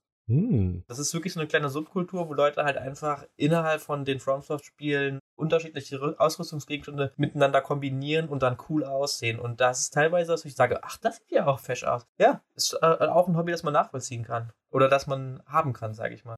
Ich habe da auch heute ein Video gesehen von einem der Leute invaded als Fashion Police, dann zu denen hingeht, die beobachtet mit einem Fernglas, um sie richtig anzugucken. Wenn sie quasi den Test bestehen, geht er wieder und wenn nicht, dann knüppelt er ihn einen über. Geil, das ist witzig. Also sowas ist doch, also dann ist Multiplayer halt auch echt wieder schön und das Spieler-Community hat halt wirklich auch echt schöne Seiten. Auf jeden Fall.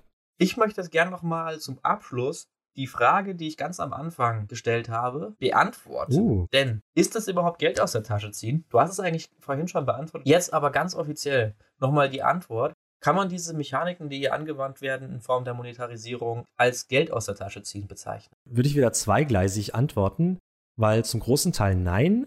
Dass du ein Spiel kaufst, damit unterstützt du die Leute, das ist kein Geld aus der Tasche ziehen. Wenn dir ein minderwertiges Produkt angedreht wird zum Vollpreis, dann ist es Geld aus der Tasche ziehen. Wenn es dir wert ist, gewisse Geldbeträge für Cosmetics auszugeben, ist es kein Geld aus der Tasche ziehen, weil du möchtest das gerne machen. Wenn es aber quasi Gameplay-relevante Aspekte sind, doppelte XP kriegen in Assassin's Creed, dann ist es wieder Geld aus der Tasche ziehen. Also es ist so ein schmaler Grad irgendwie. Mir ist auch noch mal ein Thema eingefallen, worauf wir auch noch mehr hätten eingehen können, und zwar sind das Spielpreise, die auch so eine gewisse Erwartung wecken.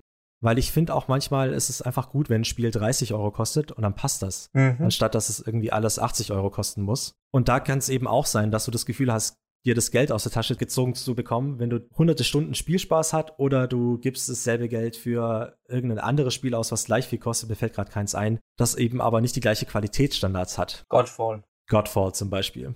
Ja. Aber da machst du jetzt ein Fass auf, das wir versprechen, in der Zukunft zu besprechen. Ja.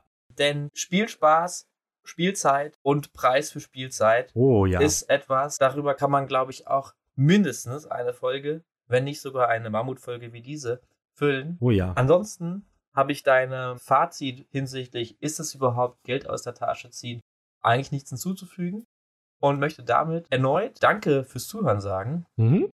Empfehlt uns weiter, redet gerne mit uns in Kontakt.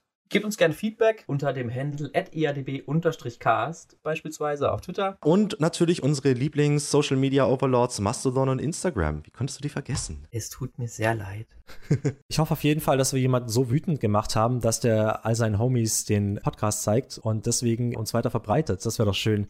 Alternativ sind wir auch völlig d'accord damit, dass jemand uns richtig gut und informativ fand und deswegen sagt, hört euch das mal an. ja, ja, immer der positive Junge hier. nee, ich hoffe, ihr hattet echt viel Spaß. Was ich natürlich bei den Podcasts auch immer hoffe, ihr habt ein bisschen was gelernt, zum Beispiel über Dark Patterns, was das sind, wie die bezeichnet werden, damit ihr die auch besser verstehen könnt. Und was mich natürlich auch sehr interessieren würde, wenn einer von euch so ein Whale ist oder quasi viel Geld in so Spiele reinsteckt, mal mit uns in Kontakt zu treten, weil das eben quasi was ist, womit wir nicht so viel anfangen können. Auch gar nicht werten, das ist ja okay, es ist ja euer Geld, was ihr damit macht, ist ja vollkommen in Ordnung. Es würde mich nur sehr interessieren. Das ist tatsächlich eine gute Frage. Beim nächsten Mal wagen wir uns dann tatsächlich das erste Mal in das Gebiet vor, was wir schon vor langer Zeit in unserer allerersten Episode angekündigt haben, nämlich das filmische und nicht mehr so sehr das narrative filmische innerhalb von Videospielen. Und was wäre dafür besser geeignet als die filmische Adaption eines unserer Lieblingsvideospiele? Denn wir werden uns ausführlich über The Last of Us unterhalten. Genau. HBO hat sich gedacht, ein Videospiel, was quasi ein Film, interaktiver Film ist, muss man am besten nochmal zu einem Film machen. Und wie gut Ihnen das gelungen ist, werden wir beim nächsten Mal herausfinden. Ich bin auch mal sehr gespannt. Bis zum nächsten Mal ist ja dann auch das Finale draußen und dann, huh, mal schauen. Und damit verabschieden wir uns in den Tag, die Nacht, wie auch immer ihr diese Folge konsumiert habt. Auf jeden Fall.